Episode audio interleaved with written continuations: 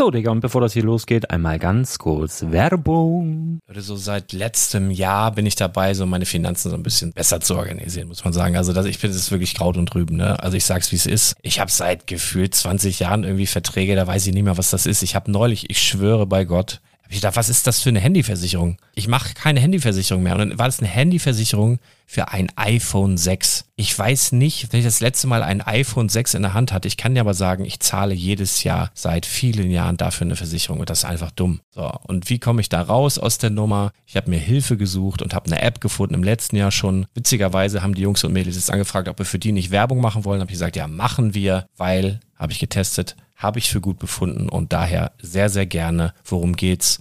Finanzguru. Finanzguru ist erstmal eine kostenlose App. Die ist auch dauerhaft kostenlos. Es gibt dort so Plusfunktionen. Da kannst du dann für 2,99 Euro pro Monat das Ganze testen. Plusfunktionen sind zum Beispiel, also du hast so Features, kriegst so detaillierte Budgetanalysen, personalisierte Finanztipps, du behältst die Kontrolle über dein verfügbares Einkommen bis zum nächsten Gehaltseingang. Also das sieht in der Praxis so aus, du kannst deine ganzen Konten dort hinterlegen, es muss einmal so verknüpft werden, keine Ahnung, Sparkasse, Volksbank, du kannst aber sogar Kryptokonten hinterlegen, du kannst irgendwelche Aktien, falls du Aktiendepots hast, du kannst alles hinterlegen dort. Und diese App, gerade wenn es um so Sachen geht wie Gehalt oder so, macht auch so Forecasts so ein bisschen. Also die erinnert dich zum Beispiel auch dran, wenn jetzt eine neue Versicherung abbucht oder wenn die App denkt, dass da wieder was kommt, dann kannst du das überprüfen. Und wenn da irgendwas irgendwas aufploppt, also bevor es abbucht und da irgendwas aufploppt und du sagst, ah, das wollte ich aber nicht oder das wollte ich schon lange kündigen, dann kannst du in der App per Fingertipp sozusagen rechtssicher sogar dort Verträge kündigen.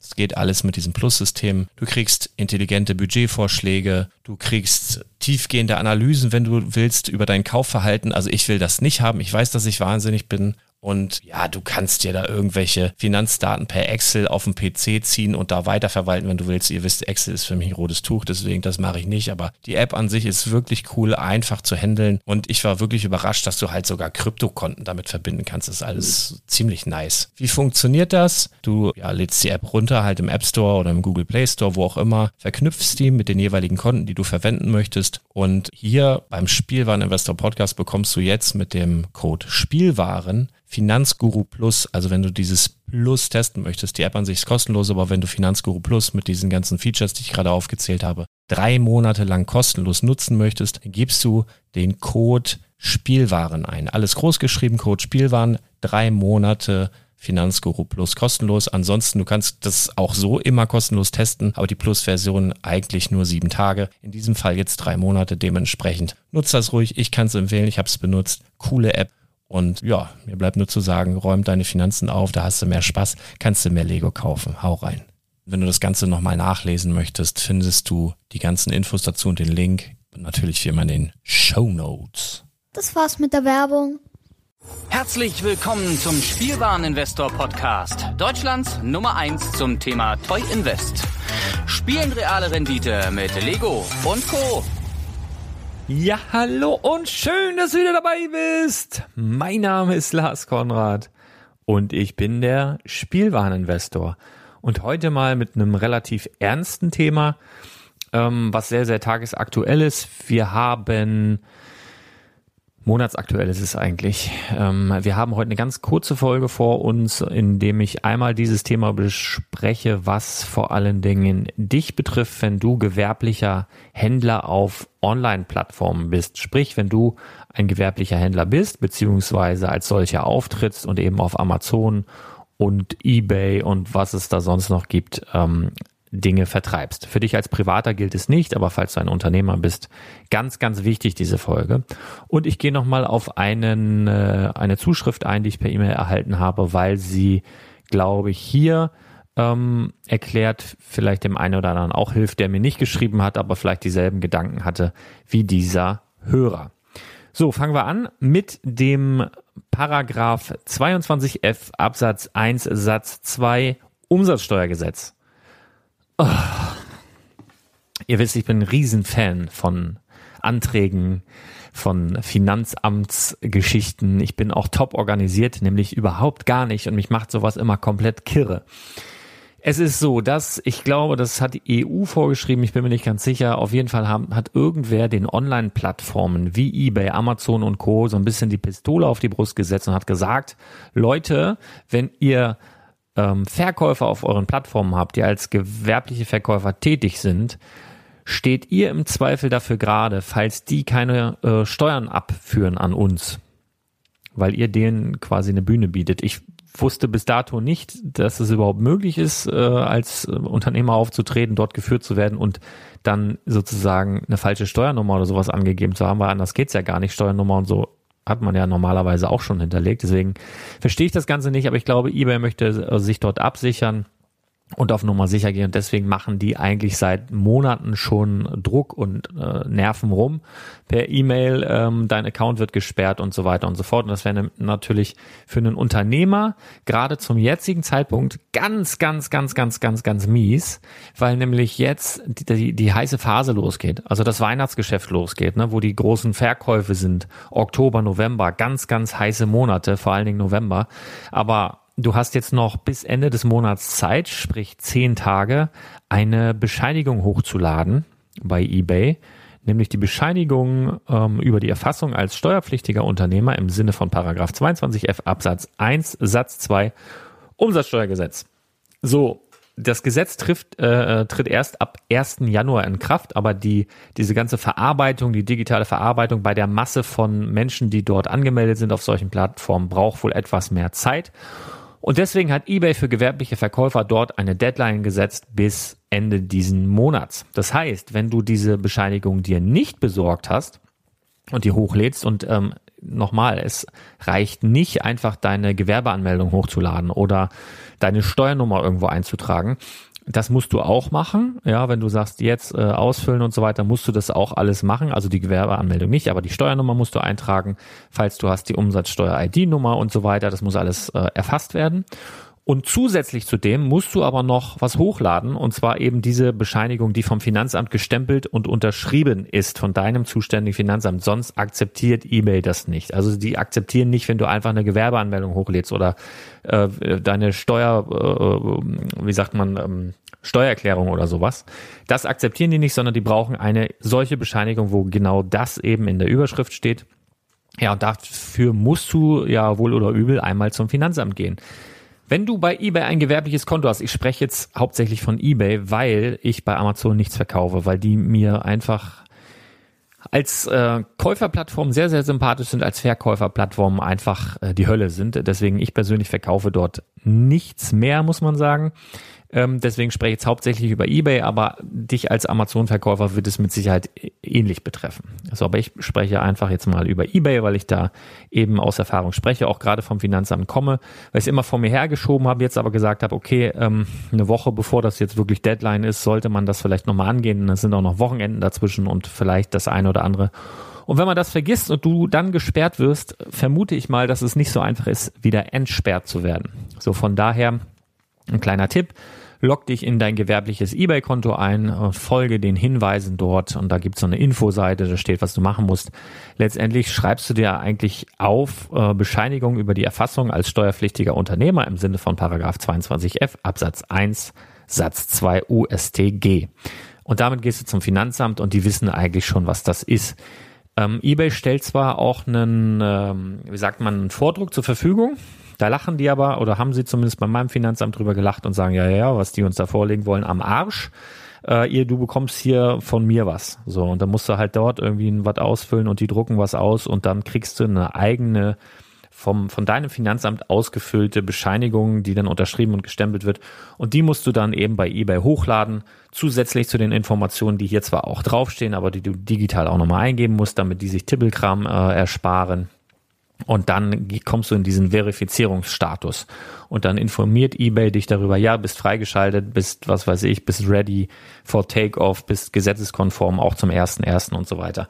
Aber ganz, ganz wichtig eben bei eBay Deadline Ende diesen Monat. Also du musst noch im September diese Sachen hochladen, ähm, um eben nicht gesperrt zu werden. Ganz, ganz wichtige Erinnerung, falls du gewerblicher Verkäufer bist auf eBay, mach das bitte. Es nervt, aber mach das bitte.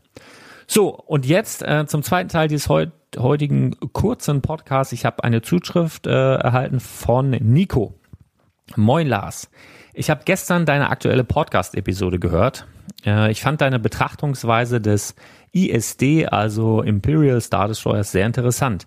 Du hast Argumente aufgezählt, die aus deiner Sicht gegen einen Flip sprechen. PayPal-Gebühren, eBay-Gebühren, Versandkosten, Aufwand fürs Wegschicken und so weiter. Das sind alles valide Argumente, allerdings treffen sie doch auch für den Verkauf jedes anderen Lego-Sets zu, das man sich als Invest hingelegt hat. Ich verstehe also nicht ganz, warum diese Gründe hier dagegen sprechen, bei dem Verkauf von Sets, die End of Life sind, aber nicht. Oder verstehe ich da was falsch? Vielleicht magst du mir das ja per Mail beantworten und eventuell auch in der nächsten Podcast-Folge darauf eingehen. Ganz abgesehen davon sind 180 Euro Gewinn auf 580 Euro Wareneinsatz immer noch eine ganz gute Rendite oder nicht? 30 Prozent ist doch okay oder bei welcher Rendite würdest du schwach werden? 50, 65, haha.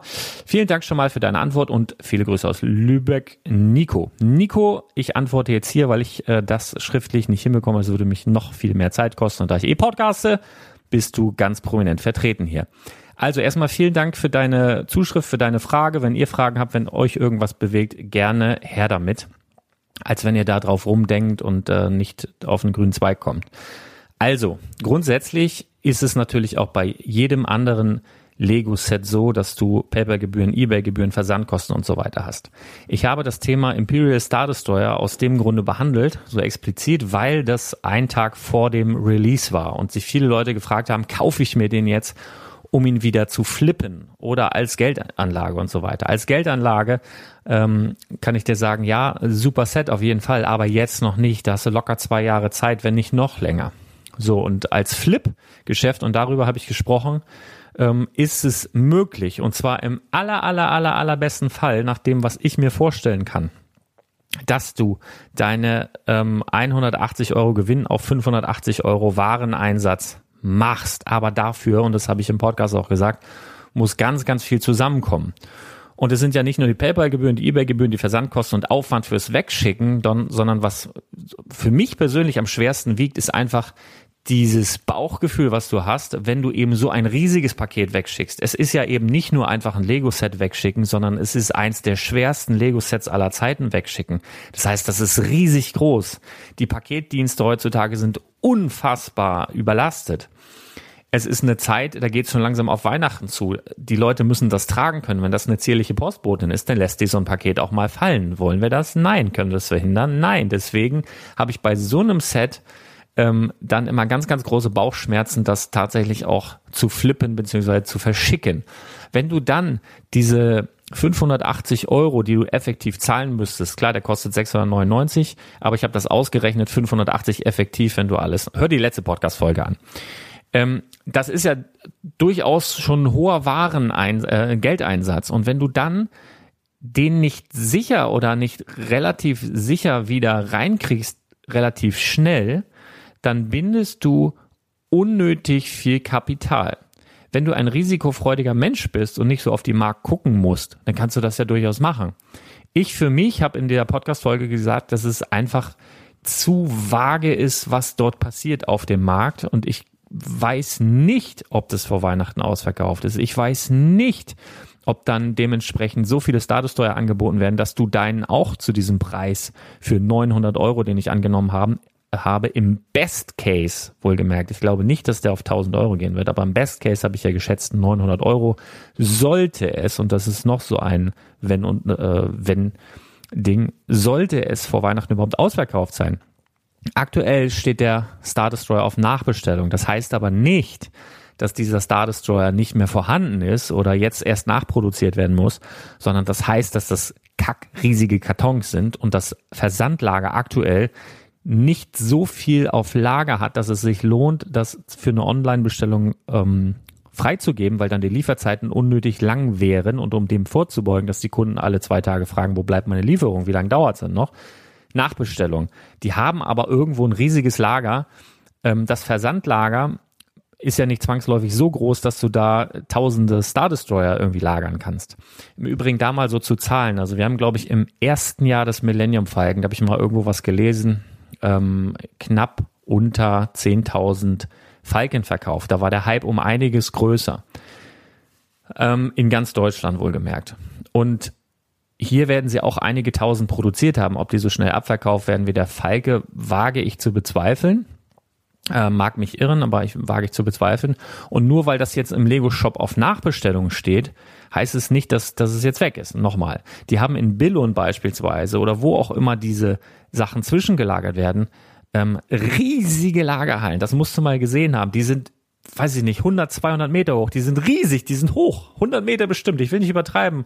Lass es 80 sein. Es ist unfassbar hoch. Und da sind da fahren auch keine Leute mit Gabelstaplern rum, sondern das ist alles automatisiert. Das heißt, es sind ganz, ganz enge Gänge, ganz, ganz hohe Regale. Richtig viel geht da rein. Und viel mehr als in so ein Versandlager, was jetzt wohl gerade leer zu sein scheint. So, und es wird aber einfach aus diesen großen Regalen, wo sie noch ganz, ganz viel davon haben, wieder was ins Versandlager gefahren werden und dann von dort wieder versendet. So, also es ist auf jeden Fall noch was da.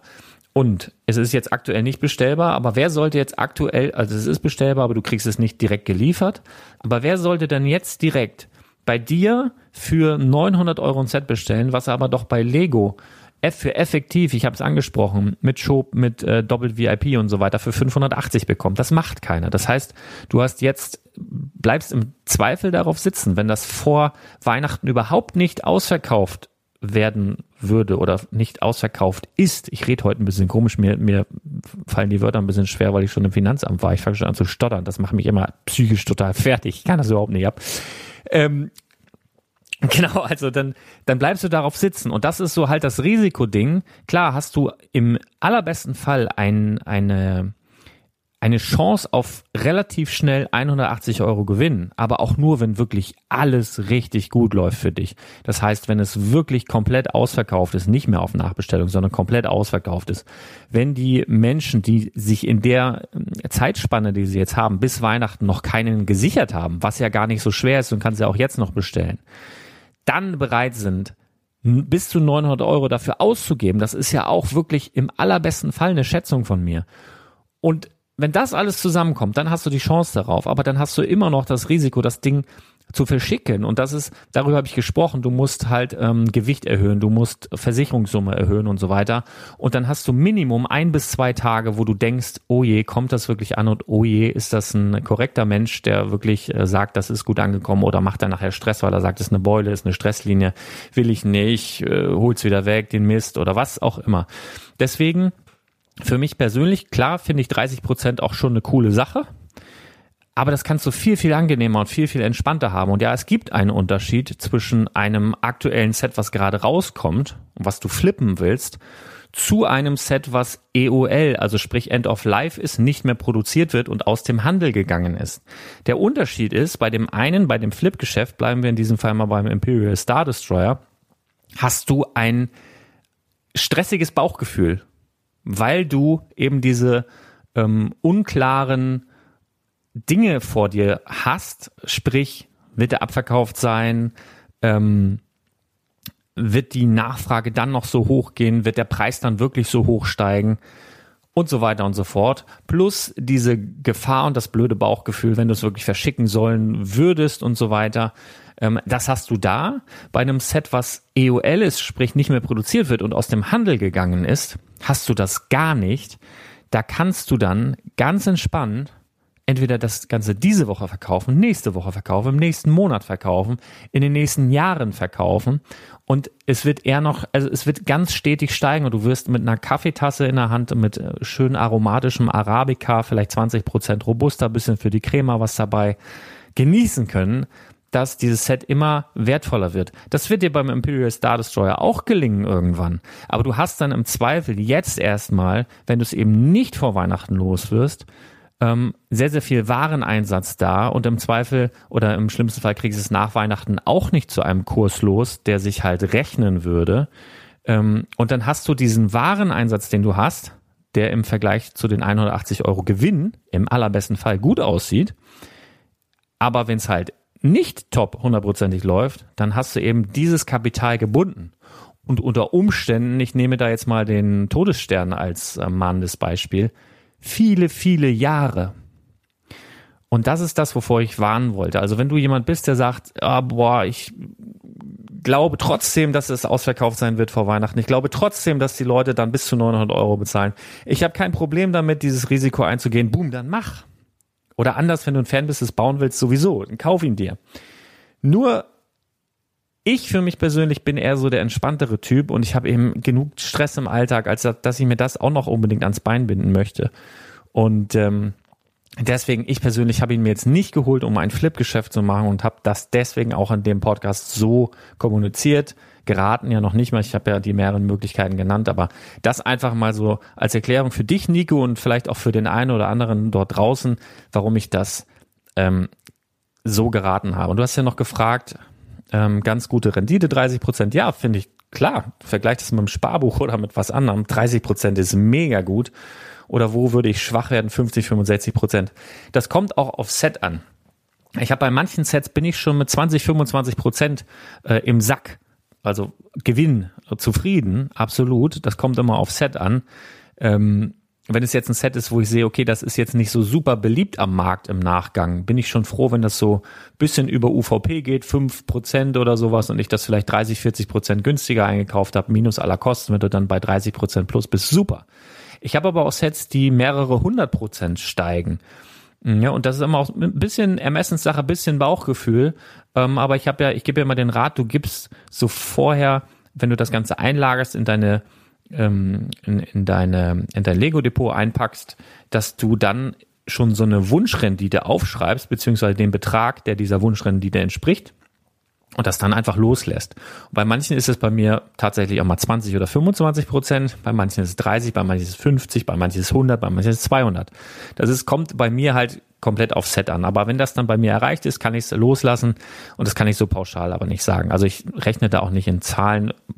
Also ich könnte es jetzt nicht so pauschal sagen. Eh, ab so und so viel Rendite finde ich super oder so, sondern es kommt wirklich auf Set an.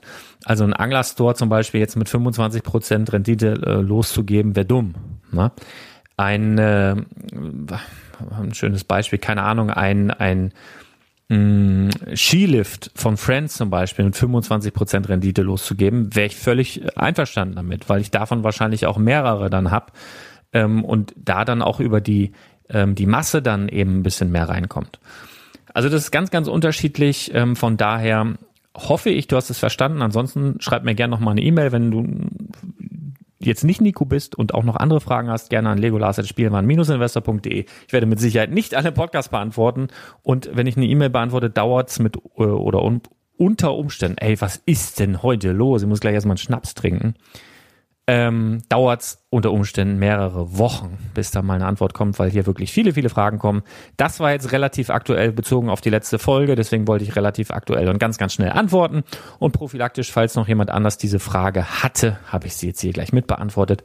Was ganz, ganz wichtig ist, wenn du ähm, Unternehmer bist und eine äh, steuerpflichtiger Unternehmer bist und bei eBay verkaufst und das Weihnachtsgeschäft mitnehmen willst, bitte, bitte, bitte komm in eine Puschen, äh, mach dich auf den Weg zu deinem Finanzamt und besorg dir die Bescheinigung über die Erfassung als steuerpflichtiger Unternehmer im Sinne von Paragraph 22f Absatz 1 Satz 2 USTG. Kostet im Übrigen nichts, musst du eine Wartemarke ziehen, im schlimmsten Fall wartest du halt mal eine Viertelstunde. Äh, und dann bist du halt auch schnell wieder raus da. Das war's von mir für heute. Ich wünsche dir einen wundervollen Tag, ein geiles Wochenende und wir hören uns ganz bald wieder. Bis dann. Ciao.